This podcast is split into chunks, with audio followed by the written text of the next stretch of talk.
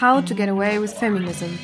Ich bin Marie-Louise Weck und ich zeige euch, wie wir Frauen die Welt erobern können. Okay, okay, okay, wie wir alle zusammen selbstbestimmt und gleichberechtigt leben und leben lassen. Hallo und herzlich willkommen zu einer neuen Folge How to Get Away with Feminism. Dieses Mal mit der Initiative Klischeefrei und es geht um Rollenklischees.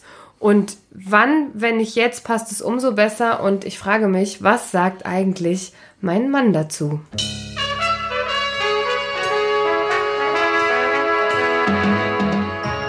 Hallo Jonas.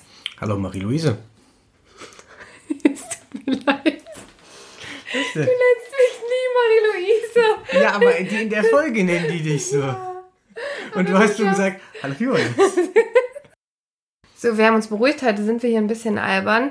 Äh, wir haben aber, glaube ich, auch großen Hunger. Also, fangen wir an. Welche drei Wörter hast du dir von dem Gespräch mit Juliana und Christoph gemerkt? Thesenbarometer, Rollenmist und Zuchthaus. Zuchthaus, ja, wir gehen ein bisschen in meine Vergangenheit. Was ist dir grundsätzlich von der Folge in Erinnerung geblieben, beziehungsweise was hat dich bewegt? Es hat mich fasziniert, dass Klischees uns tagtäglich in allen Bereichen unseres Lebens verfolgen, beeinflussen und darüber hinaus, wie wichtig es ist, dass alle Menschen in der Gesellschaft sich dessen gewahr sind, dass wir in allen Bereichen des Lebens mit Klischees weiterhin bombardiert werden, die unsere Entscheidungen im Leben beeinflussen, beeinträchtigen und daher jeder mal hinterfragen sollte, welchen Klischees er eigentlich aufliegt und wenn er oder sie solche Klischees bemerkt im alltäglichen Leben, auch einfach mal fragt, warum habe ich das? Ergibt das Sinn und sollte ich das vielleicht ändern? Ja, und dass ähm, es auch gar nicht darauf ankommt, dass man gar keine Klischees im Kopf hat, weil Klischees sind überlebenswichtig, wir haben die, wir brauchen die, äh, aber man muss sich einfach über diese bewusst sein und an einigen Stellen sind sie eben auch sehr hinderlich. Und ich denke, das hat uns die Folge auf jeden Fall gelehrt und auch wie tief die Sachen sitzen. Ich erinnere nur daran, wie ich erstmal gleich festgestellt habe, ich könnte nicht rechnen. Nur weil ich eben ein Mädchen bin und mir das mal so eingebläut wurde. Stimmt ja auch. Gut, bevor es hier noch alberner wird, werden wir jetzt erstmal was essen. Und ich wünsche euch ganz viel Spaß bei der Folge. Abonniert mich gerne oder den Podcast besser gesagt auf allen möglichen Kanälen, auf den Podcast-Kanälen, wo ihr es hört. Und wenn ihr möchtet, folgt mir auf Instagram unter empower-mary.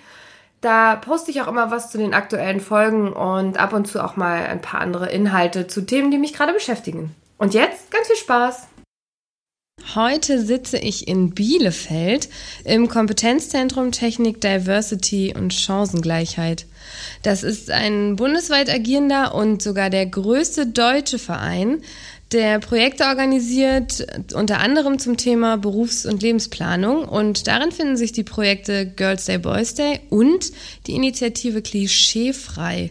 Bei Klischees bin ich natürlich gleich aufmerksam geworden. Das interessiert mich brennend. Und worum geht's eigentlich hier?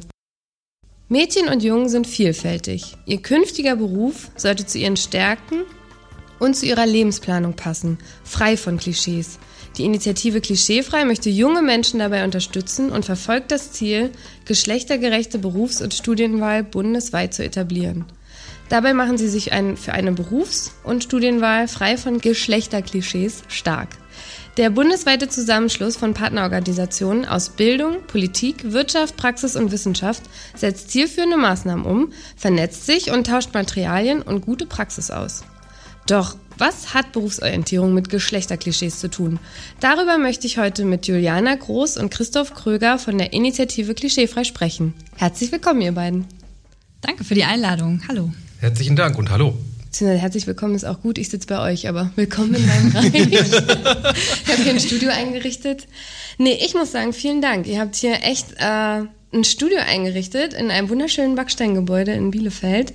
Ich war noch nie in Bielefeld und ähm, ich fühle mich wie der größte Profi. Danke für den tollen Empfang. Bitte, bitte, sehr, sehr gerne. Schön, dass du da bist.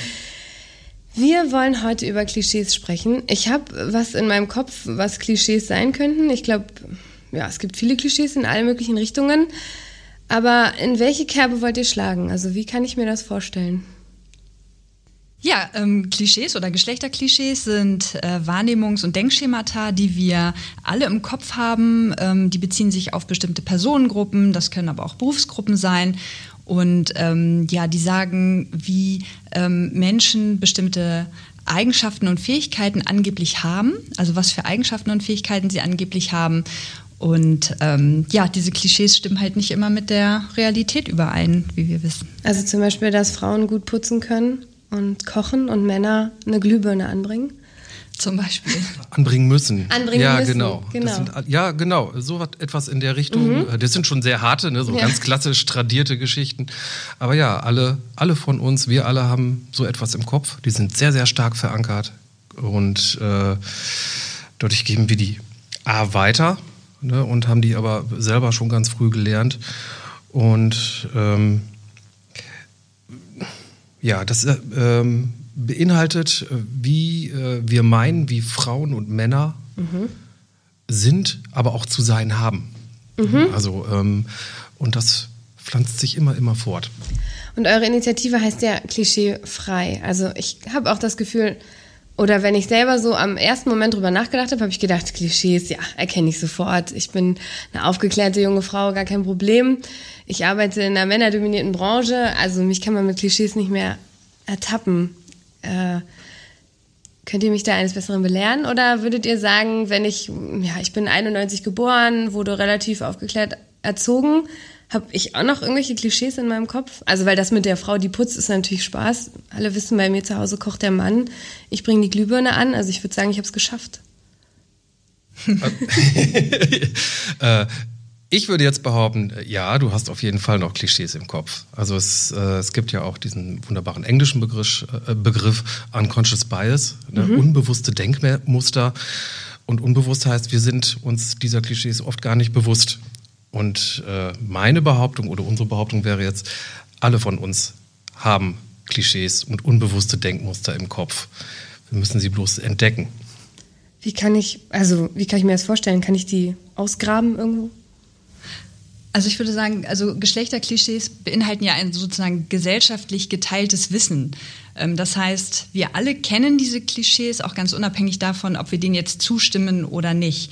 Und ähm, die Klischees, die wir unbewusst haben, das heißt, die jetzt noch nicht ähm, durch bestimmte Situationen ähm, bei uns ähm, ja ins Bewusstsein gerückt sind, das versuchen wir halt gerade mit der Initiative Klischeefrei, mit unseren Angeboten, mit unseren Methoden anzuregen, den Austausch darüber anzuregen, ähm, zum Beispiel in Schulen. Wir entwickeln Methodenmaterial, die Lehrkräfte mit Schülerinnen und Schülern ähm, anwenden können, ähm, wie solche Klischees ähm, ja, hervorgehoben, bewusst gemacht und reflektiert werden können. Das heißt, heute wollen wir eigentlich so über geschlechterspezifische Unterschiede und Klischees sprechen, also uns da so ein bisschen drauf fokussieren ähm, und auch schauen, vielleicht mal in die Richtung, wo kommt das her, warum habe ich das, was kann ich vielleicht dagegen tun, was ist es überhaupt? Es ist ja so, ähm, wir bieten ja nicht nur Beratungen und Netzwerken an, sondern auch Seminare und Workshops. Das heißt, äh, du hast ja eben gefragt, wie, wie graben wir denn unsere Klischees oder unbewussten Denkmuster aus? Und ein äh, Teile dieses Workshops sind immer äh, ja vielleicht auch provozierende Fragestellungen oder zumindest Fragestellungen, äh, wo wir über uns selbst drüber nachdenken müssen oder so kleine Stolpersteine. Und da gibt es eine ganz tolle Methode, die nennt sich das Thesenbarometer. Und da fragen wir unsere Teilnehmenden dann immer, ja, oder stellen ihnen eine These vor und sie müssen sich dazu positionieren. Oha. Und die These ist auch immer so formuliert, dass es nicht wirklich eine richtige oder falsche Meinung gibt, sondern immer ganz viele Perspektiven oder Meinungen auslöst oder Verhaltensmuster vielleicht auch, über, den, über die wir dann im Nachhinein sprechen können. Und äh, Juliana, wir haben eine These für, äh, für alle Zuhörenden vorbereitet. Also äh, natürlich ist das jetzt ein Podcast und äh, wir bekommen keine Antworten. Marie-Louise, vielleicht hast du sofort eine Idee, äh, was drauf zu sagen. Ansonsten fordern wir alle Zuhörenden auf, in sich zu gehen und mal drüber nachzudenken. Unbedingt. Ich kann das ja auch gerne dann nochmal auf Instagram einfach stellen und dann könnt ihr mal mit euren Kommentaren sagen, was eure Meinung dazu wäre Genau. oder wie ihr antworten würdet. Juliana, hast du Lust, die These einmal vorzustellen? Auf jeden Fall. Also wir stellen uns jetzt vor, es gibt ein imaginäres Barometer von 0% Stimme nicht zu bis 100 Prozent Stimme voll und ganz zu. Und die These, die ich dir jetzt stelle, da überlegst du jetzt einfach mal, wo würdest du dich auf diesem Barometer äh, verorten?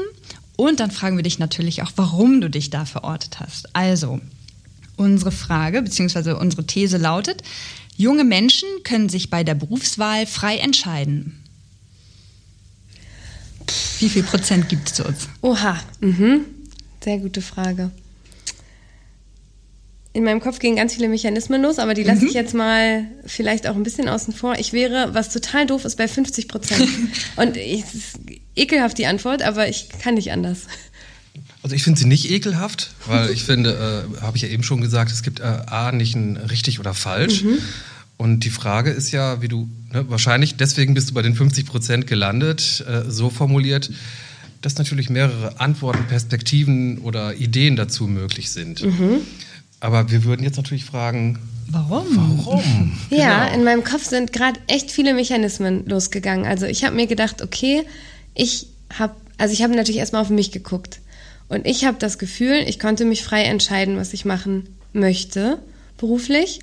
Einfach weil ich ja damals auch mich für einen Beruf entschieden habe, den meine Eltern vielleicht nicht ganz so gut fanden. Und ich hatte die Möglichkeit dazu.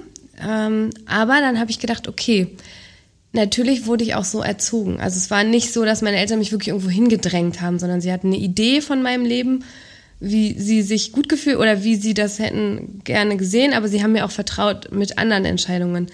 Ich hatte also gar keinen Druck von zu Hause. Andererseits denke ich mir, doch ein bisschen Druck hatte ich schon, weil es sollte natürlich ein anerkannter Beruf sein und man sollte auch Geld verdienen und für sich sorgen können. Dann irgendwann kam auch das, ähm, ich weiß gar nicht, ob ich es damals schon hatte, aber ist es vereinbar mit einer Familie, was ich da mache beruflich. Also es gab auch mal die Idee, dass ich Personenschützerin werde ähm, und Fahrerin für Vorstände und so weiter. Und da war dann damals die Entscheidung, ist absolut nicht vereinbar mit einer Familie und auch super gefährlich. Mache ich nicht. Ähm, das heißt, da kam auch dann wieder die Frauenrolle raus.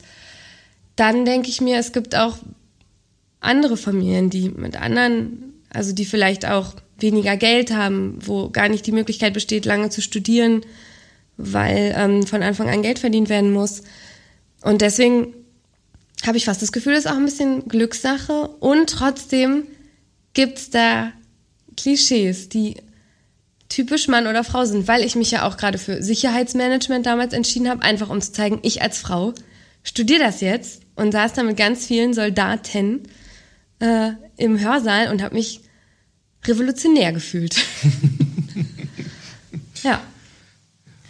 Ja, das ist spannend. Du hast gleich ganz viele Facetten äh, dieser Entscheidung benannt. Das ist immer genau unser Ziel, dass verschiedene Perspektiven auf eine Frage sichtbar werden. Und wenn du dir jetzt vorstellst, jetzt sind hier 15 Leute mit im Raum, die sich alle auf diesem Barometer verorten, das ist immer total spannend, weil da eben ganz viele Perspektiven ähm, auf den Tisch kommen und äh, ja, da einfach ein toller Austausch zustande kommt.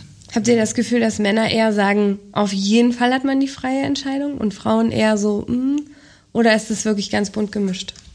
Oder nicht vom Geschlecht abhängig? Mein Gefühl ist eher bunt gemischt.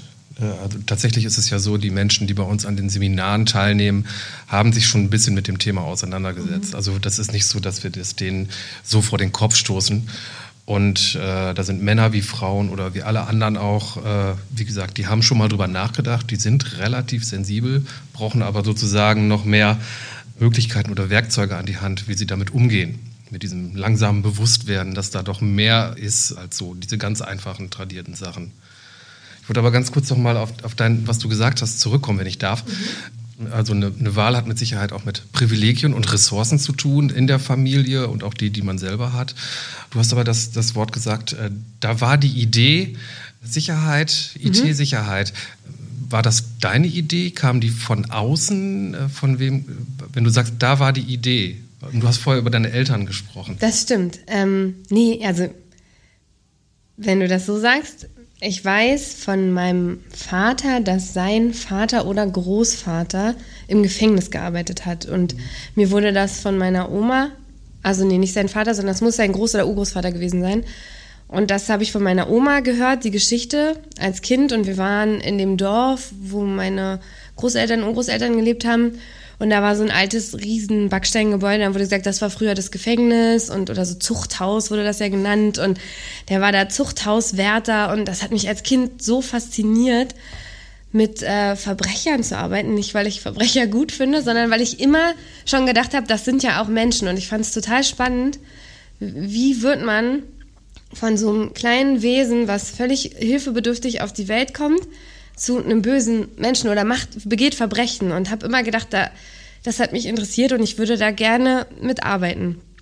Und so kam das dahin, dass ich dachte, oh, ja, so Gefängnis, dann äh, Bundesjust also Justizvollzugsbeamtin war mal die Idee und das entwickelte sich dann zu Soldatin, Polizistin und das war mir aber dann alles doch ein bisschen zu heikel als Frau, tatsächlich, ja. Äh, und dann bin ich zu dem Studium gekommen. Also mhm. ja, doch so.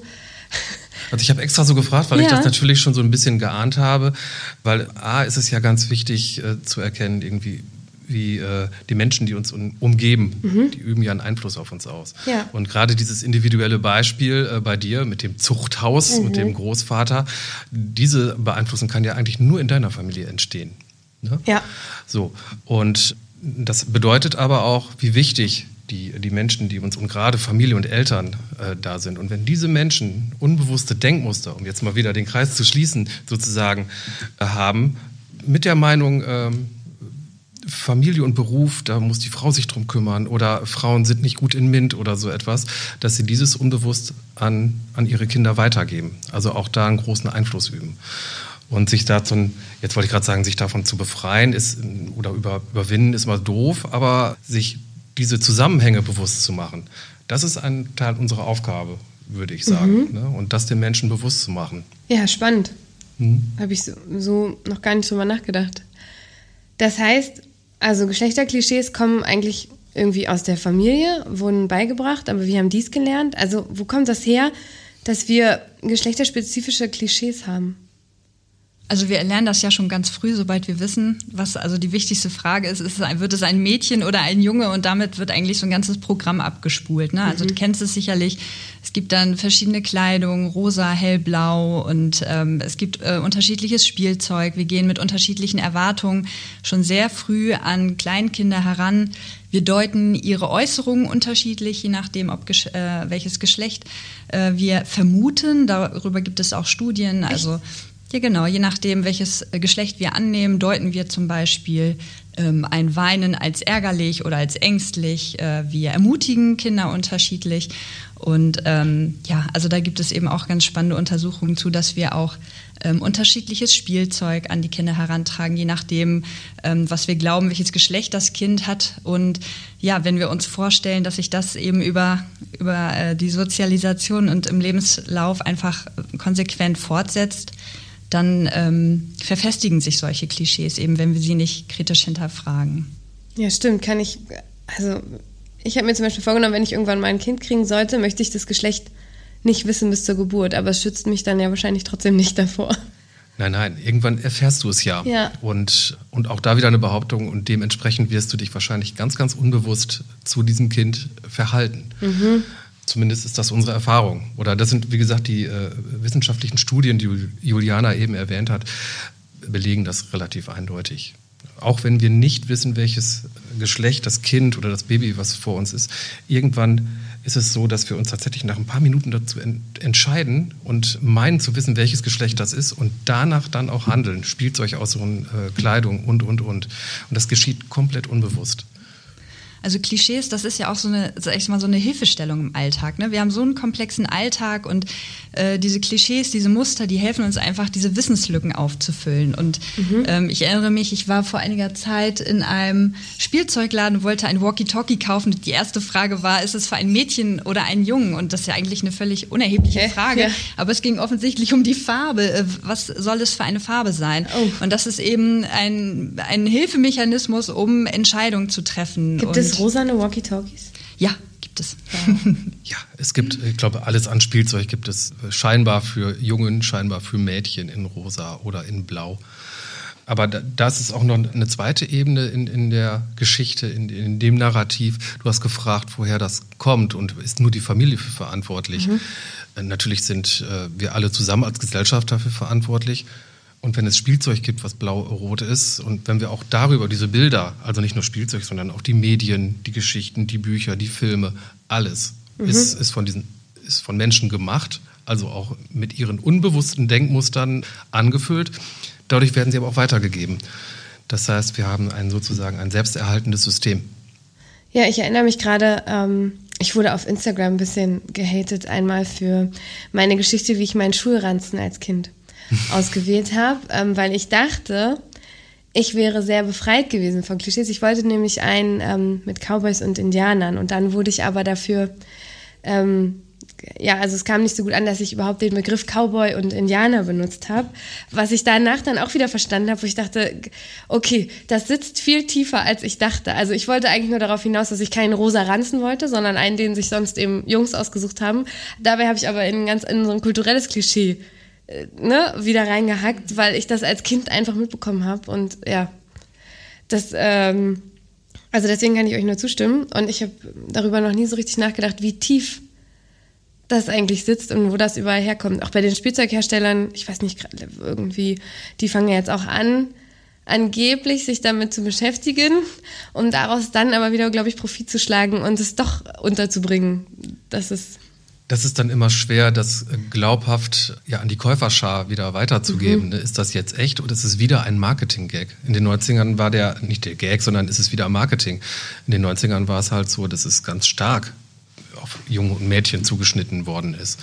Und jetzt ist Diversität und Vielfalt ein großes Thema und da macht sich eine neue Käuferschicht, Käuferinnenschicht mhm.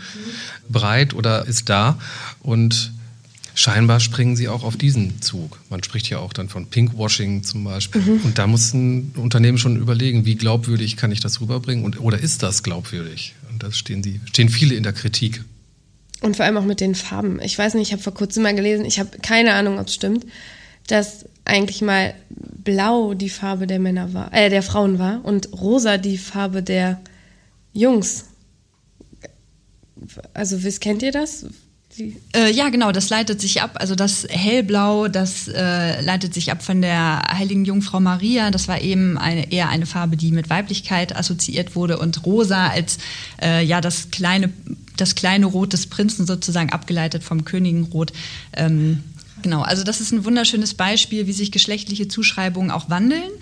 Ähm, und genau, aber vielleicht, ich wollte noch mal sagen, ähm, also unabhängig von diesen Farben hat es bei dem Spielzeug ja auch noch mal eine inhaltliche Ebene. Ich weiß nicht, mhm. äh, wie oft du in Spielzeugabteilungen bist, aber ich, also mir sieht ähm, ich sehe das häufig, dass gerade bei Spielzeug das offensichtlich auch Jungen adressiert, dann so berufsbezogene Situationen, also geht es dann um Feuerwehr und solche Sachen. Stimmt. Und bei den Mädchen, äh, beziehungsweise bei äh, jetzt bei den rosa äh, Spielzeugen, die ähm, da geht es dann viel um Beauty, Prinzessinnen Kochen. und so, Kochen, genau. Und das sind ja, ich sage es immer ganz gerne, die Prinzessin ist kein Berufsbild, was jetzt so vielen vorbehalten ist. Und gerade bei den Jungen äh, geht es dann eben um äh, ja, so Berufe mit Action, Feuerwehr und ähm, ja, also wir sehen halt auch, dass bei Kindern im Grundschulalter sich schon sehr früh berufsbezogene Klischees verfestigen und ähm, ja, deshalb hat die Initiative Klischeefrei ja auch die frühkindliche Bildung schon im Blick. Jetzt nicht explizit mit Berufsorientierung, aber mit ähm, Methodenmaterial, das in der frühen Bildung eingesetzt werden kann, um eben Geschlechterklischees zu reflektieren, spielerisch. Also ihr setzt sozusagen da schon an und gebt, gebt das zum Beispiel, stimmt, ich habe von euch äh, einmal so ein Set zugeschickt bekommen, als Dankeschön für ein kleines Interview, was ich gemacht habe. Und da sind ganz tolle Kinderbücher dabei, die genau. eben ähm, ja sehr gendersensibel, würde ich es mal nennen. Also, dass es wirklich klischeefrei gestaltet wird. Ich glaube, Oma Edda, weiß ich gar nicht, fliegt zum Mond oder irgendwie sowas oder irgendwie in die Richtung. Aber mega cool. Und ähm, ich bin jetzt mal ganz stolz, wenn ich Kinder zu Besuch bekomme, dass ich zum einen Kinderbücher habe und dass es welche sind, die ich auch zeigen kann und sagen kann, das ist gut so, guck dir das an, so passt das. Genau, also wir haben ein Methodenset für die frühkindliche Bildung. Das mhm. ist mit einem wirklich wunderschönen Wimmelbuch und einem Memospiel. Und äh, dazu haben wir eine Methodenmappe entwickelt mit Methoden für Fachkräfte. Und das mhm. können äh, die Fachkräfte auch im Team, also so ein Thesenbarometer gibt es zum Beispiel auch für die interne Teamentwicklung. Ähm, aber auch, wie kann ich zum Beispiel einen Boys Day in unserer Kita gut umsetzen? Also solche Methoden sind dabei. Und wir haben, und davon hast du gerade gesprochen, auch ein Methodenset für die Primarstufe, also für die Grundschule. Ah, okay. Und da haben wir eben diese zwei Lesebücher, einmal für ErstleserInnen und einmal für fortgeschrittene LeserInnen. Ähm, einfach, äh, das sind auch wirklich tolle Geschichten rund um Oma Eda. Ähm, und da können eben die Kinder alles ausprobieren, was sie gerne machen möchten. Und ähm, ja, das können sie auf jeden Fall, das können auch die HörerInnen auf dem Fachportal bestellen, wenn sie in der Grundschule tätig sind oder in Super, der Schule. das verlinken wir auf jeden Fall nochmal in den ja, Shownotes. Ja. Okay, also ich habe jetzt gelernt, Geschlechterklischees fangen sehr, sehr früh an. Und nur weil ich mir das Geschlecht vom Baby nicht sagen lasse, wird es mich wahrscheinlich trotzdem irgendwann treffen. Ähm, aber ich glaube, so ein bisschen was ich jetzt rausgehört habe, sich darüber bewusst sein, hilft auch schon mal vielleicht dann gegenzuwirken. Also, weil ich mir dann vorstelle, okay, wenn ich merke, ich habe dieses Geschlecht im Kopf, vielleicht wechsle ich dann nochmal das Spielzeug und gebe auch meinem Mädchen mal ein Auto oder spiele auch mit dem Mädchen Fußball, wenn sich dafür interessiert. Oder wäre das sowas, auch was ich zum Beispiel jetzt privat umsetzen könnte?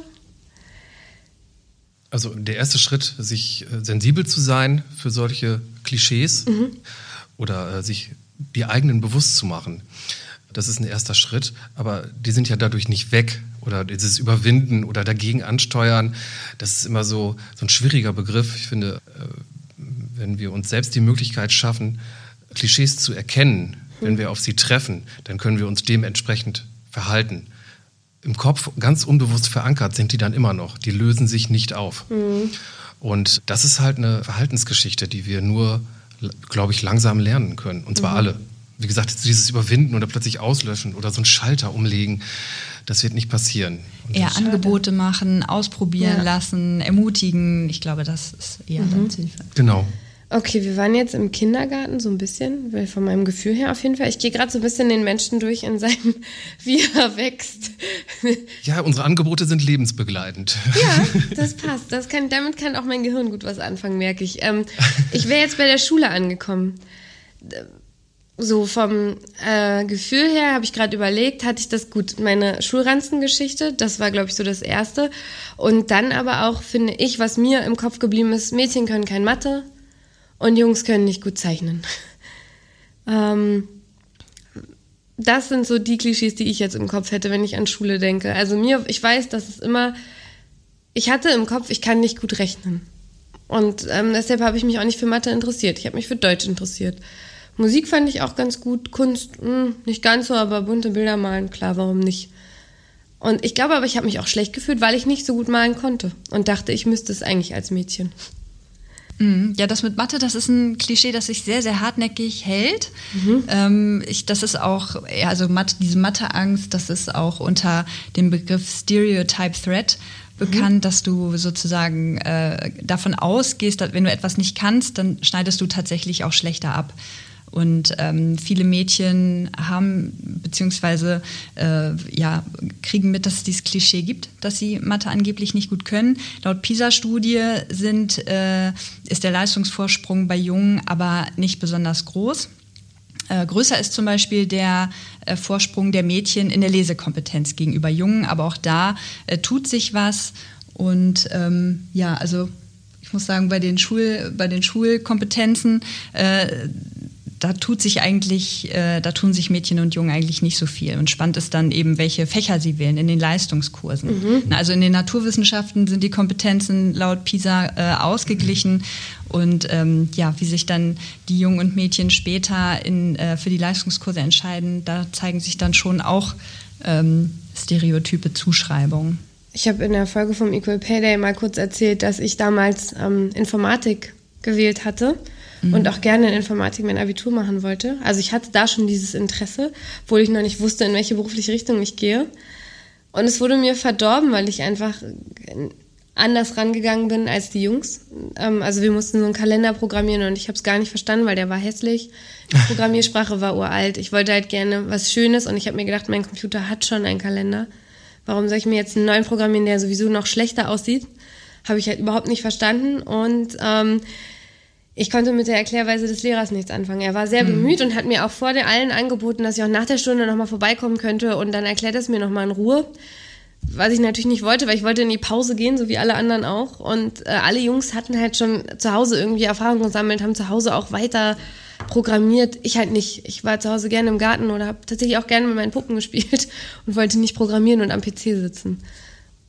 Ja, und ähm, ich glaube, dass, ich weiß nicht, wie ist eure Erfahrung, also mein Abi ist jetzt auch schon ein paar Jahre her. Hat sich das gehalten, dass die Mädchen sich nicht trauen, in Informatik oder auch in Mathe oder so Leistungskurse zu gehen? Also, ähm, ja, bitte. Also Jungen wählen auf jeden Fall deutlich häufiger Informatik als mhm. Leistungskurs, aber ich musste gerade daran denken, dass was du beschrieben hast, das trifft so ein bisschen äh, so die Geschlechterverteilung in auch ähm, den einzelnen Studiengängen im Bereich Informatik. Denn also was ich jetzt bei dir rausgehört habe, ist, du wolltest eine gewisse Sinnhaftigkeit auch äh, mhm.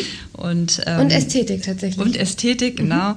Ähm, ja, also wir haben äh, wir sehen zum Beispiel, dass ähm, Frauen in äh, der medizinischen Informatik, Bioinformatik, da sind die Frauenanteile zwischen 40 und knapp 50 Prozent, also Aha. deutlich höher als äh, allgemein in der Informatik, in der technischen Informatik. Und das ist schon ein ganz interessanter Punkt, dass solche Themen äh, wie Nachhaltigkeit, Umwelt, Gesundheit, das, was ja auch wieder mhm. äh, äh, etwas klischeehaft ist, aber dass das offenbar Themen sind, die Frauen eher interessieren und bewegen und motivieren, dann auch ein entsprechendes Studienfach zu wählen. Und das sind natürlich auch Dinge, die könnten Lehrkräfte dann natürlich auch ähm, im Blick haben, dass alle SchülerInnen äh, jetzt mal ganz unabhängig vom Geschlecht auch einen unterschiedlichen Zugang haben. Es gibt ja vielleicht auch Jungen, die gerne äh, etwas Ästhetisches programmieren möchten und es auch äh, nicht sinnvoll finden, etwas zu programmieren, das es bereits gibt. Ja. Genau, die Frage wäre jetzt, woher kommt das? Ne? Dein, mhm. dein Wunsch nach Ästhetik, erfüllst du damit das vorhandene Klischee, dass junge Frauen diese Themenrichtung oder diesen Fokus eher belegen als Männer? Oder woher kommt es, ne? oder bist du es? Also das ist ja etwas, was man tatsächlich auch nicht, nicht mehr wirklich messen kann. Ne? Nee, Und, also äh, habe ich mich auch lange gegen gewehrt tatsächlich. Mhm. Also habe versucht, das abzustellen, weil ich halt dachte, das wäre zu klischeebehaftet, bis ich irgendwann angefangen habe zu akzeptieren, dass ich dass, dass das nun mal jetzt ich bin, also dass ich das nicht abgestellt bekomme und ähm, versucht es dann eher irgendwie für mich zu nutzen oder ja mich dann auch dran zu erfreuen. Aber eben das jetzt zu sagen, dass es auch okay ist, wenn Männer ne, einen Wunsch nach Ästhetik haben zum Beispiel. Ich glaube auch, dass man das dann akzeptiert. Ja, unbedingt. Also das ist ja ne, unsere, unsere Kernaufgabe sozusagen. Alle sollen sich frei und frei atmend für das mhm. entscheiden dürfen und können, wozu sie Lust haben. Ne? Sich ihrer Klischees bewusst, aber trotzdem eine freie Entscheidung treffen dürfen, ohne Zwänge.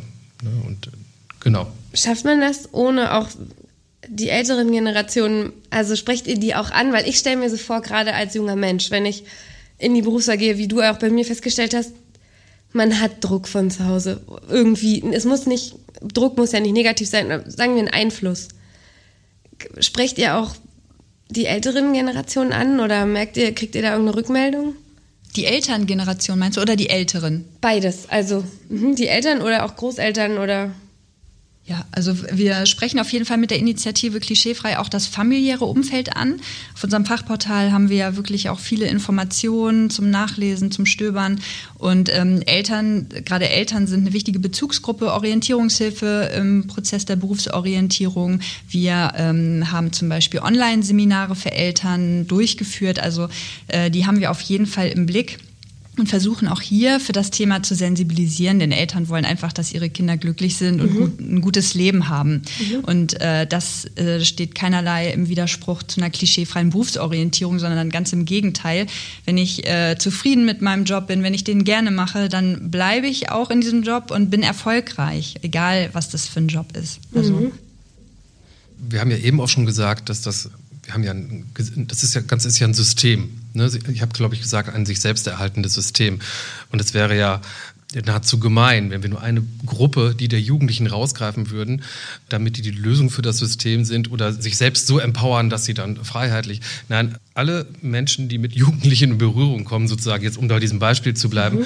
sind, müssen natürlich mit involviert werden, weil wir gehören ja alle zum System. Ja. Das heißt, die Lehrenden, die Eltern, alle anderen Multiplikatoren innen, die Peer Group und, und, und. Das heißt, wir versuchen tatsächlich alle gesamtheitlich anzusprechen. Ja. Das ist vielleicht eine ganz gute Gelegenheit, nochmal äh, auf den Girls Day, Boys Day und die Initiative Klischeefrei, so wie sie auch ähm, ja, sinnvoll sich sozusagen ergänzt, weil mit den Aktionstagen, der findet ja, also die finden ja einmal im Jahr statt im April.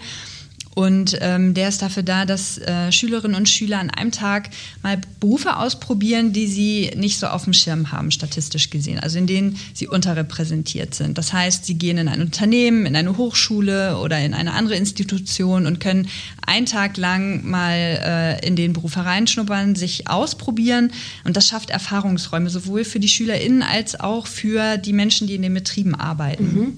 Und mit der Initiative Klischeefrei sind wir ganzjährig sozusagen aktiv und richten uns äh, mit den Angeboten nicht an die Jugendlichen direkt, sondern an alle, wie Christoph sagte, die äh, sie im Berufsorientierungsprozess begleiten. Mhm. Und das sind eben Lehrkräfte, das sind Eltern, das sind aber auch Personalverantwortliche in Unternehmen, das ist die Berufsberatung. Also da decken wir sozusagen die ganze äh, Kette ab und äh, sensibilisieren für dieses Thema und geben eben das äh, notwendige Material, Methodenmaterial, Infomaterial mit an die Hand, äh, damit ja alle dann auch eben klischeefrei unterstützen können. Und bei dem Girls Day, Boys Day, ähm, wie, also wie werden die Unternehmen ausgewählt, die mitmachen? Bewerben die sich oder wie läuft das? Ähm, Unternehmen können sich selber eintragen in unser Radar. Also das heißt, ich bin ein Unternehmen, ich überlege mir, was mache ich am Girls Day und Boys Day. Erstmal, welche Berufe möchte ich vorstellen? Mhm. Sind das Girls Day oder Boys Day Berufe? Das ist abhängig vom jeweiligen Geschlechterverhältnis in dem Beruf, laut Statistischem okay. Bundesamt. Mhm. Und dann kann ich ein Angebot auf die Beine stellen und ähm, äh, das Angebot in das Radar eintragen, in unser Radar. Äh, das ist äh, so eine große Deutschlandkarte mhm. ähm, und das geht einfach auf den Webseiten des Girls Day und Boys Day. Und ähm, dann können sich die SchülerInnen dort eintragen und anmelden. Und dann? Ich erinnere mich sogar, ich glaube, es gab es schon zu meiner Schulzeit. Aber ich habe, glaube ich, nicht mitgemacht weil ich keinen Unterricht verpassen wollte. Wenn ich mich richtig erinnere, weil ich so ein kleines Streberkind war. aber ähm, ist das noch so, dass ich, also das, das, aber wird das in Anspruch genommen? Also ja, auf jeden, Fall. auf jeden Fall. Also den Girls Day, den gibt es inzwischen seit 20 Jahren. Das ist ein Projekt, Passt, das auch ja. schon international erfolgreich ist, ähm, findet in vielen weiteren Ländern statt. Und den Boys Day gibt es seit zehn Jahren. Und ähm, genau, also es sind erfolgreiche Projekte, die sich, wie gesagt, auch ganz wunderbar mit der Initiative Klischeefrei ergänzen. Ja. Sehr cool. Gut. Also wir waren jetzt bei der Schule, bei der Ausbildung, beim Studium angekommen.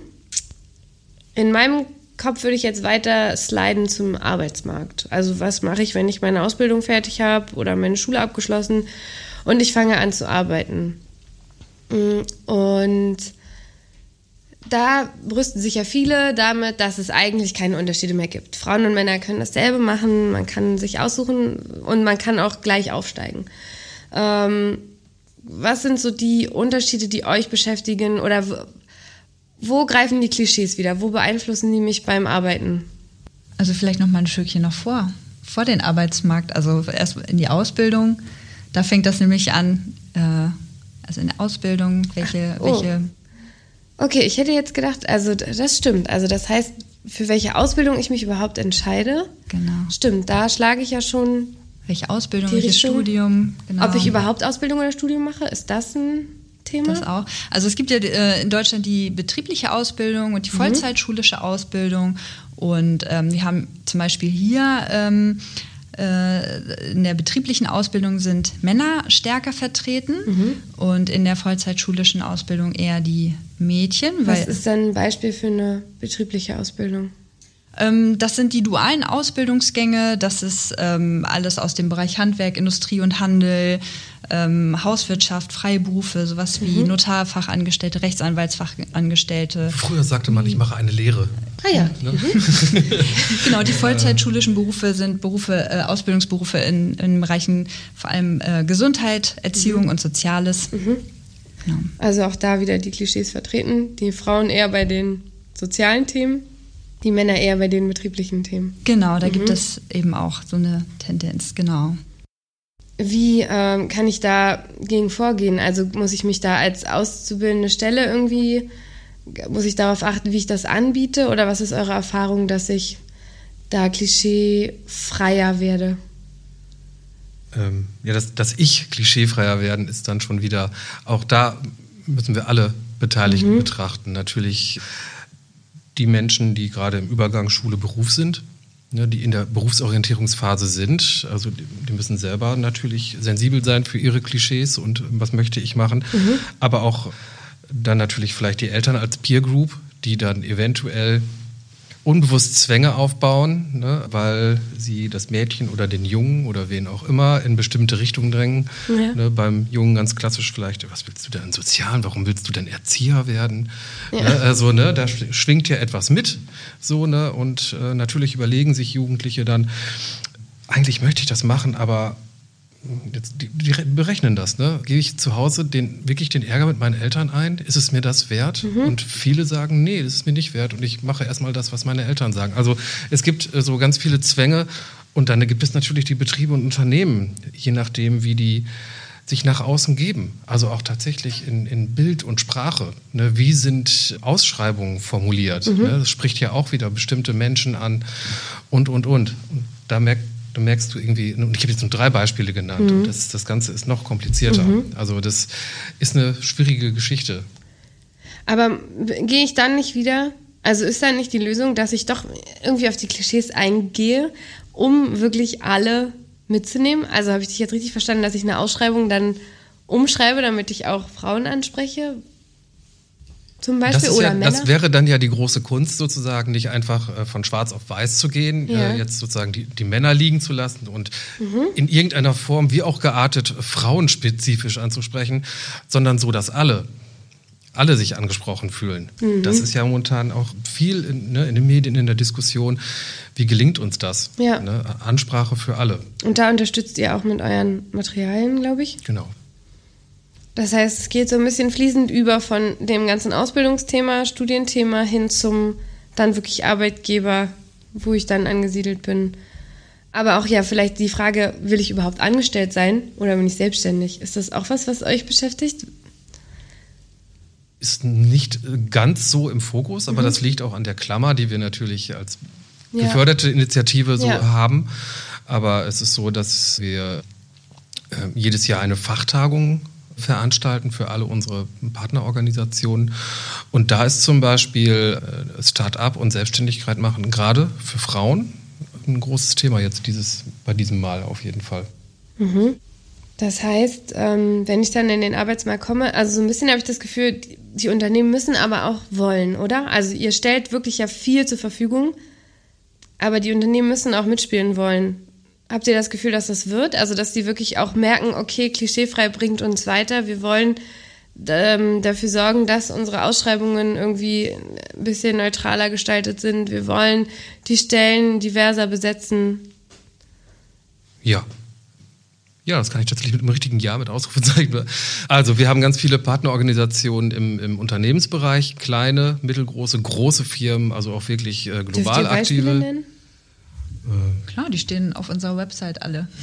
Guckt auf unserer Website. Also wenn ihr mal wissen wollt, wer alles schon dabei ist, dann einfach ja. mal auf klischee-frei.de unter Partnerorganisation gucken. Also das wirklich äh, sind viele Unternehmen dabei. Wir haben auch große Arbeitgeberverbände dabei. Also das Und von freier Wirtschaft bis zur Behörde alles. Ja. Ist alles dabei, auf jeden Fall.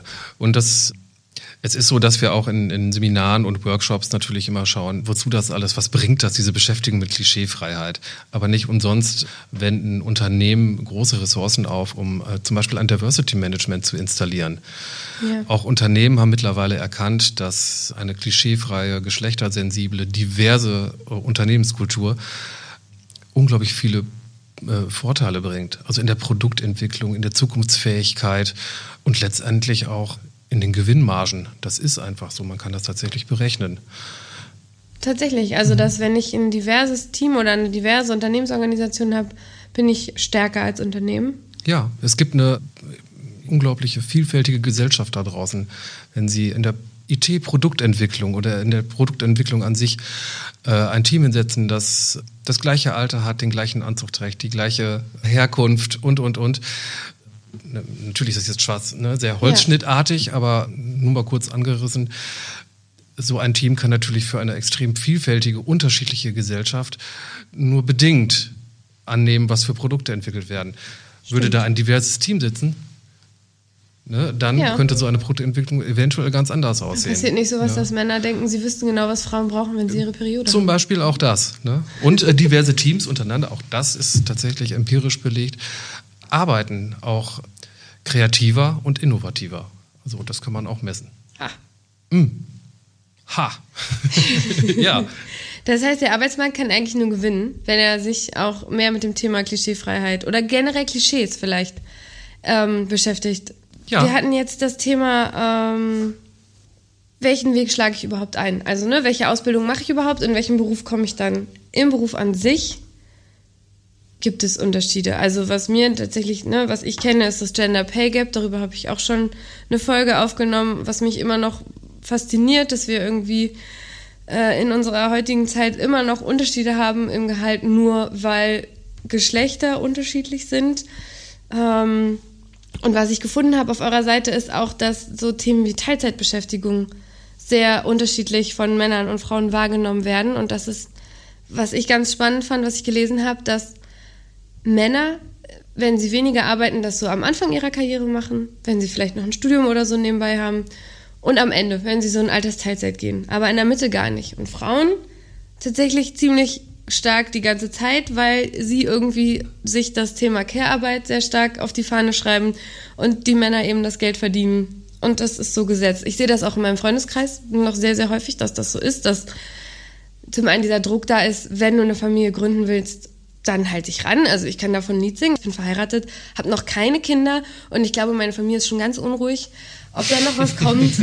Keiner traut sich aber auch zu fragen, weil wir sind natürlich alle ganz aufgeklärt und niemand möchte mich unter Druck setzen. Nun wissen alle, dass ich gerne Familie habe und auch gerne äh, irgendwann Kinder haben möchte. Und natürlich ist es dann immer so, dass ich von allen Seiten Ratschläge bekomme, dass das biologische Alter natürlich immer noch gleich ist. Also eigentlich bin ich schon eine Oma und muss jetzt wirklich langsam mal mich ranhalten. Ähm, dann, wenn ich einen Beruf wenn ich mich beruflich weiterentwickeln möchte, hat jeder dieses Thema auch im Sinn, aber auch, dass es meinem Mann gut geht. Also ich werde im Job sehr häufig gefragt, wie mein Mann damit klarkommt, dass ich so viel arbeite. Und ähm, da, wo ich dann manchmal das Gefühl habe, stellt euch vor, der kann sich selber Essen kochen, der kann selber seine Wäsche machen, dem geht's gut, der hat jeden Tag was Sauberes anzuziehen, lebt. Und das ist total okay. Und auch wenn wir uns vielleicht nicht 24-7 sehen oder ich nicht immer greifbar für ihn bin, wenn er mich gerade braucht, äh, funktioniert dieses Zusammenleben trotzdem. Und ich glaube, das ist so eine Ursache auch dafür, dass wir dieses, diese Rollenklischees da auch noch haben, dass dieses Thema Teilzeitbeschäftigung, Arbeitszeitgestaltung da noch so auseinanderklafft. Oder wie interpretiert ihr das? Ja, also es ist, ich finde es wirklich bemerkenswert, dass äh, da die Lücke noch so groß ist. Also ich finde gerade so der Blick äh, dann ins Alter zeigt ja die Konsequenzen. Ich meine, du hast ja gerade vom Gender Pay Gap gesprochen. Mhm. Ich finde, dass äh, die Lücke im Lebenserwerbseinkommen noch mal etwas äh, eindrücklicher, wenn wir uns eben vor Augen halten, dass Frauen am Ende des Erwerbslebens äh, fast die Hälfte weniger an Erwerbseinkommen eingesammelt haben, angesammelt haben. Und das ist schon eine Zahl, äh, Thema Altersarmut. Ähm, Im Durchschnitt tatsächlich? Genau. Mhm. Das ist krass, weil das ist, in meinem Freundeskreis ist das kein Thema, ne? Also da bleiben oft die Frauen zu Hause bei den Kindern und da wird überhaupt nicht drüber diskutiert. Also mein Partner und ich, wir haben da schon drüber gesprochen, ohne dass wir ein Kind haben. Und wenn wir dann nachfragen, wie die Leute das geplant haben, das ist einfach kein Thema. Das, da wird nicht drüber geredet. Wer da jetzt wie viel Geld einbußen hat, ist jedenfalls mein Gefühl. Genau, also das ist auch Ziel der Initiative, dafür zu sensibilisieren. Ziel ist, äh, dass alle Menschen eine existenzsichernde äh, Beschäftigung über den gesamten Lebensverlauf haben und natürlich dann auch äh, konsequenterweise darüber hinaus, ähm, eben auch für solche Rollenbilder äh, zu sensibilisieren und darüber aufzuklären. Und ja, also gerade Teilzeitarbeit und Jahre der Nichterwerbstätigkeit spielen eben bei dem Lebenserwerbseinkommen eine übergeordnete Rolle. Mhm. Genau. Und das, das Spannende ist eben, dass ja gerade Männer, äh, das zeigen auch Befragungen, ja auch mehr Verantwortung im Sorgenbereich übernehmen möchten. Mhm. Ne, also das zeigen Befragungen, sie finden es gerechter, wenn Sorgearbeit partnerschaftlich geteilt wird. Sie glauben, es tut der Partnerschaft gut und ähm, glauben auch, dass wenn äh, eine Familiengründung stattgefunden hat, dass auch dann ähm, beide Elternteile weiter arbeiten sollten. Also hier stehen Anspruch, Wunsch und Wirklichkeit äh, ja sich gegenüber und äh, Geschlechterklischees spielen da eben eine wichtige Rolle. Und ähm, wir hören eben auch häufig, äh, dass Männer, die gerne beruflich kürzer treten möchten, mehr Sorgeverantwortung entweder für Kinder oder aber auch für Ältere übernehmen möchten, dann eben auch mit den geschlechtlichen Zuschreibungen konfrontiert werden wollen, belächelt werden. Und das äh, gilt eben, also wir sprechen natürlich viel über Frauen, weil sie häufig eben ähm, Benachteiligungen erfahren auf dem Arbeitsmarkt. Aber das Gleiche äh, trifft eben auch auf Männer zu, mhm. die eben auch erhebliche Nachteile durch Geschlechterklischees haben. Und mhm. das ist uns wichtig, dass eben auch das benannt wird und sichtbar wird, denn wir können äh, Dinge eben nur bewegen, wenn wir alle in den Blick nehmen. Ne? Also auch das Geschlechterverhältnis ist immer aufeinander bezogen. Also wir können Männlichkeit nicht ohne Weiblichkeit denken. Es sind Gegensätze, die sich ausschließen und von daher müssen wir eben das gesamte Spektrum im Bild haben, um wirklich was zu bewegen. Ja, und das will ich auch, glaube ich, nochmal gerne herausheben. Also auch Männer haben Nachteile von diesen ganzen Rollenmist. Genau. Ich nenne ihn jetzt mal Rollenmist. ja, das ist tatsächlich so. Also ne, das Thema äh, Vereinbarkeit, Leben, mhm. Beruf, Familie äh, ist tatsächlich für alle Menschen wichtig. Und ich finde es schön, dass es mittlerweile viele Männer gibt, die das auch einfordern, aber die auch tatsächlich an die von Juliana eben gerade beschriebenen ja, äh, Hürden, an Hürden kommen oder an Grenzen stoßen, im, im Beruf selbst, belächelt werden mhm. oder als unmännlich hingestellt werden, wenn sie auch einfordern, äh, Elternzeit nehmen zu dürfen und, und, und. Ja, also ne, das ist genau das, was du herausstellen äh, mhm. möchtest. Wir haben da alle noch extreme Hürden. Und diese, äh, dieser Stereotypen-Mist, das jetzt mhm. mal, ne, oder dieser Klischee-Mist, äh, der ist halt so extrem stark verankert. Ja.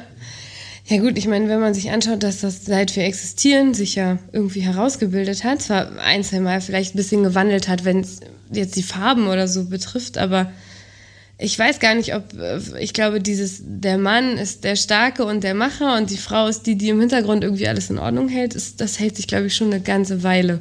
Und das da rauszubekommen, aber ich finde es spannend, auch mit, ich beobachte im Freundeskreis auch einen Wandel. Also ich warte vor kurzem, war ich Zeugin einer Diskussion, dass ein Mann einen anderen Mann überzeugen wollte, dass nun drei Monate Elternzeit ja völliger Blödsinn wären und dass es sich gar nicht lohnt und er doch bitte mindestens sechs Monate, wenn nicht sogar länger nehmen soll und ihn da wirklich bestärkt hat und man richtig gemerkt hat, dass bei dem anderen das vorher gar kein Thema war. Also es gab gar nicht diese Option mehr zu nehmen und da wirklich ernsthaft drüber gesprochen wurde. Also aber auch dann in die Themen, na, wie sieht es aus mit euren Gehältern, wie könnte man, und da Tipps gegeben wurden, ja, wir haben das so gelöst, wir haben das so gelöst.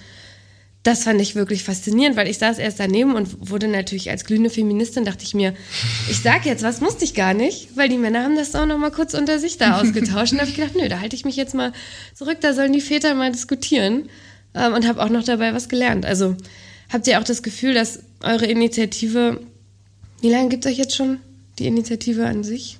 Seit 2016. Das kam aus der Pistole geschossen. Dass sich also in den sieben, nee, ich kann nicht gut rechnen, sechs Jahren äh, schon viel getan hat? Also wir merken das natürlich daran, dass wir ähm, großes Interesse an unseren Materialien haben, an unseren Angeboten, aber auch wir, dass wir immer mehr Partnerorganisationen haben. Wir haben jetzt weit über 400 Partnerorganisationen. Ähm, und gerade wenn wir Workshops geben, also wir sehen eine große Aufgeschlossenheit diesem Thema gegenüber. Und ähm, also meiner persönlichen Wahrnehmung äh, ist, wird das Thema wichtiger, also wird es gesellschaftlich auch stärker als wichtig anerkannt. Ähm, das ist jetzt meine persönliche Einschätzung, Christoph. Wie meinst du da? Äh, ähm, auch das ist ja jetzt empirisch nicht wirklich zu belegen, aber auch meine Einschätzung ist so, ich bin schon sehr, sehr lange in der, auch in der politischen Bildung tätig und ich glaube, da ist unsere Gesellschaft oder zumindest ähm, größere Teile davon, würde ich jetzt behaupten, auch tatsächlich sensibler geworden für bestimmte Themen.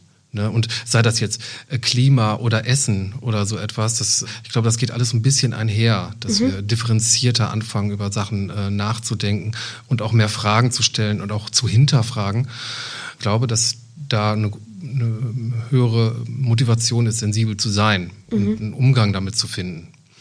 Ja. Das, also das aber, wie gesagt, das ist eine persönliche Einschätzung. Ja, genau, danach habe ich, nee, das ist okay. Aber was willst du auch ehrlicherweise gegen eine klischeefreie Berufsorientierung haben, die eigentlich nur Vorteile hat, ne? sowohl auf individueller Ebene, aber auch gesellschaftlich. Wir haben gerade über das Thema ähm, Existenzsicherung gesprochen, aber auch wirtschaftlich, wenn wir über Fachkräfte, über all das Fachkräftemangel, gerade in Berufen, äh, die einseitig männlich oder weiblich besetzt sind. Und äh, das hat eigentlich nur Vorteile. Und ich denke, dass äh, hat sich langsam jetzt auch durchgesetzt und ins Bewusstsein befördert. Für uns ist mal ganz wichtig, dass äh, ne, wir haben ja eben über Sozialisation gesprochen ne, mhm. und dass das auch eine ganz individuelle Geschichte ist, dass wir alle Klischees in uns haben. Für uns ist immer ganz wichtig, auch sensibel mit unseren Teilnehmenden umzugehen dass sie dann das selber entdecken und mhm. anfangen, sich das bewusst zu machen, damit wir nicht mit der Holzhammer-Methode kommen, weil dann wird gemauert und ja. dann ist das Thema sofort passé. Ne? Und ja. äh, du kennst, äh, kennst das bestimmt aus äh, das Thema Gendern in der Sprache. Ne? Das ist ja dann immer so ein, so ein, so ein Kampfplatz auch irgendwie ja. für, für viel größere Sachen, aber das wird ja teilweise mit einer Aggressivität angegangen, das Thema.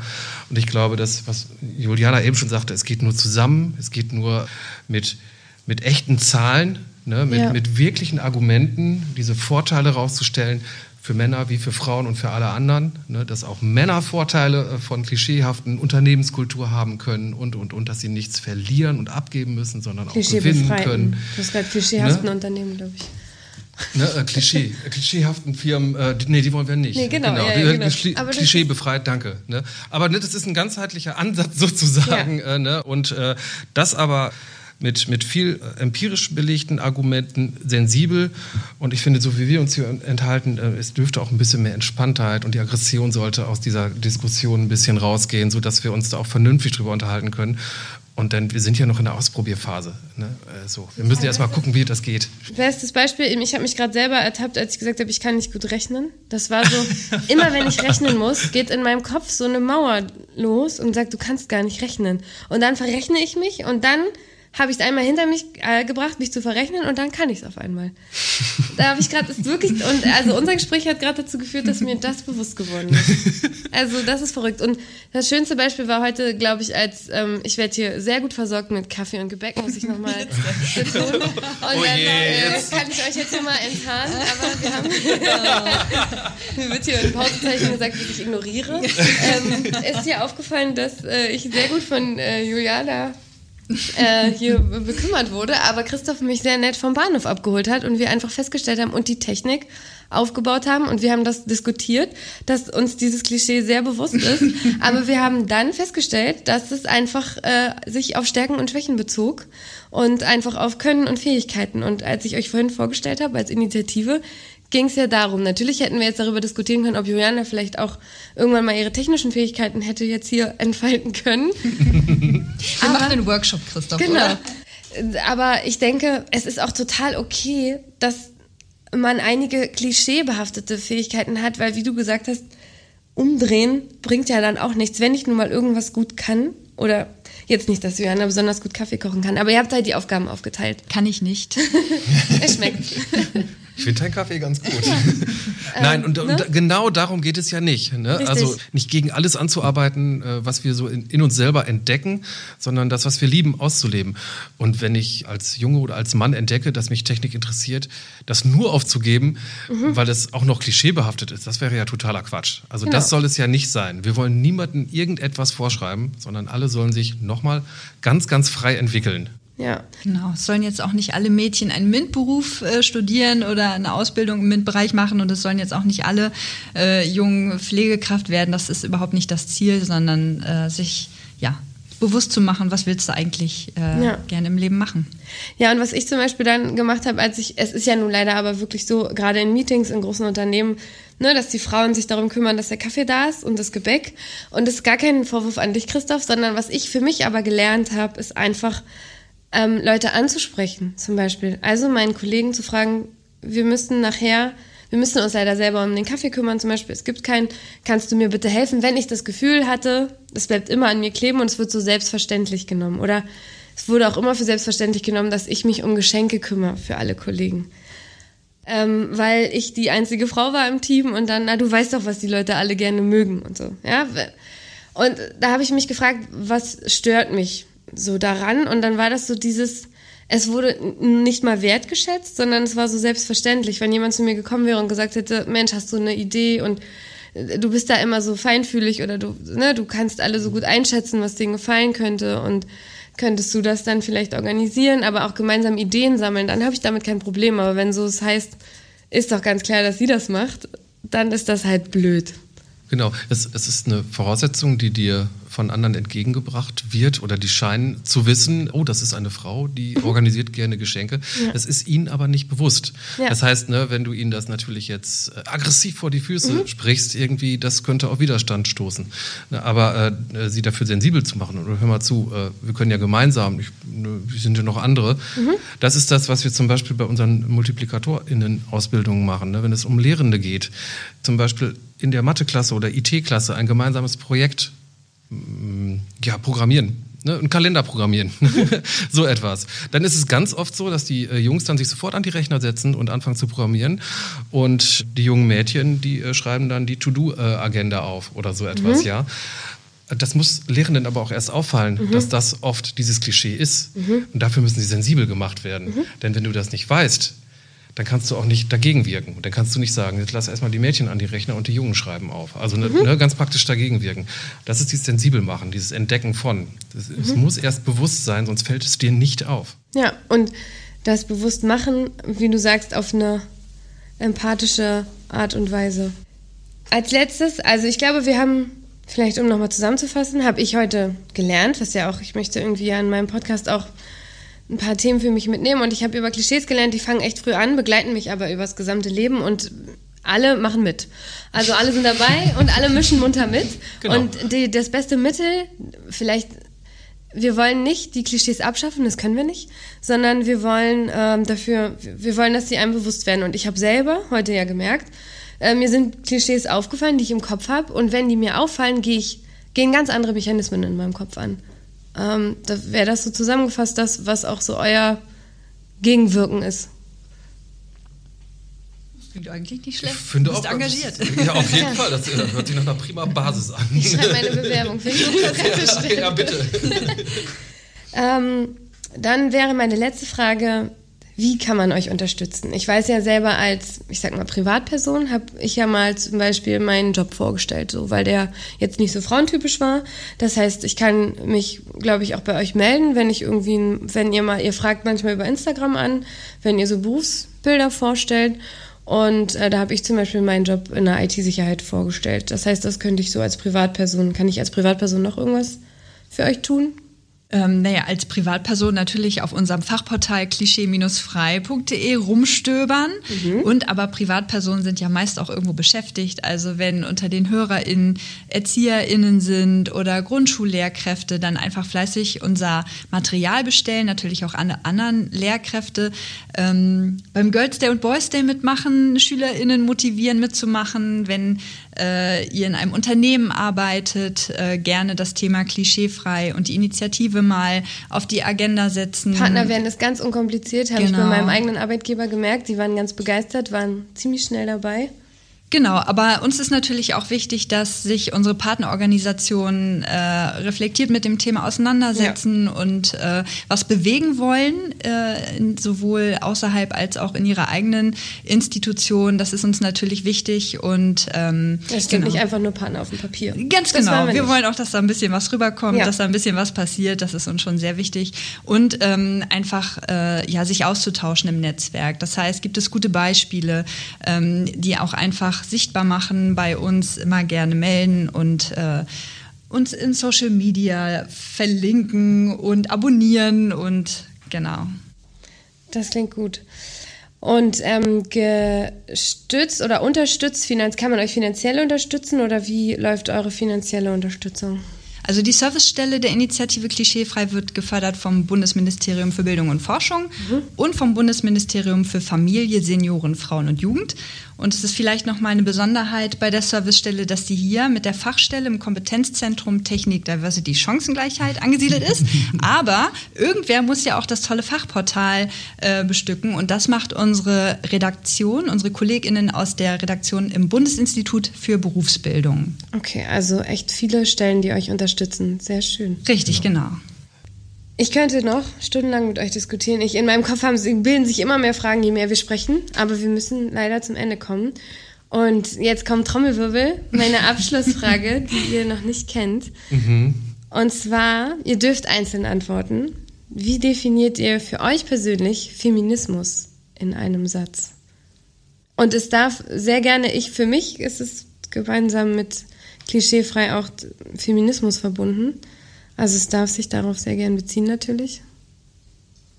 Also ich fange vielleicht einfach mal an. Ja, also bitte, mein, bitte. mein Verständnis von Feminismus, ich hatte es ja auch gerade schon gesagt, dass sich ähm, das auf das gesamte Geschlechterverhältnis bezieht, nicht nur auf Männer und Frauen, sondern alle Menschen, auch die sich dazwischen verorten. Ähm, und äh, Feminismus bedeutet in diesem Sinne für mich, dass sich alle Menschen frei entwickeln können und so leben können, wie sie wollen, äh, unabhängig von geschlechtlichen Zuschreibungen und Zwängen. Unterschreibe ich. Würde ich auch unterschreiben. Ich bin äh, in den 1970ern geboren und ich, natürlich gibt es dann so ein, so ein geschichtliches Bild, äh, was Männer oft, glaube ich, auch im Kopf haben und dann so Rhetorik wie, wie Kampf und Gegeneinander. Und das ist aber überhaupt nicht mein Bild. Ich bin da ganz bei, bei euch beiden. Also es geht nur zusammen. Ich weiß nicht, ob ich mich als Mann, als Feminist bezeichnen würde, aber äh, zumindest irgendwie ist äh, das Wort Gerechtigkeit und Gleichheit sind mir sehr, sehr, sehr, sehr wichtig. Und wir haben ja eben schon gesagt, wir können nur gewinnen. Ob, das, ob wir das jetzt äh, Feminismus oder auch Klischeefreiheit oder wie auch immer denken, über die ganze Bandbreite von Geschlecht gesehen, äh, können wir alle nur zusammen gewinnen. Und zwar nachhaltig, wenn wir uns diesen Themen weiter so widmen. Also vielleicht ist das so, ein, so eine, eine Antwort darauf. Schön. Ich danke euch. Schön, dass ich hier sein durfte. Sehr viel Spaß gemacht. Schön, und, dass du da warst. Ja. Auf jeden Fall. Ich würde dir am liebsten sagen, bis zum nächsten Mal. Ich finde noch ein Thema für euch. Auf jeden Fall. Du darfst gerne wiederkommen. Wir besuchen dich aber auch gerne. Ja. Oh ja, das nächste Mal kommt ihr nach Potsdam. Ja, auf jeden Fall. Wir bringen alles mit. Ja. Diesmal bringt Christoph den Kuchen mit. Ja, auf jeden Fall. so machen wir das. Komm, ist versprochen. Dann vielen Dank an alle und Klickt äh, euch fleißig mal in die Shownotes rein und klickt gerne auf Abonnieren und äh, stellt ganz viele wüste und witzige Fragen auf äh, Instagram. Fragt alles, was ihr wollt und die beiden sind bestimmt auch nochmal bereit, äh, da mal mit reinzuschauen in die Kommentare und ein bisschen mitzuantworten. Auf ja. jeden Fall. Ciao. Ciao, Ciao. macht's gut. Yeah, yeah, yeah, yeah.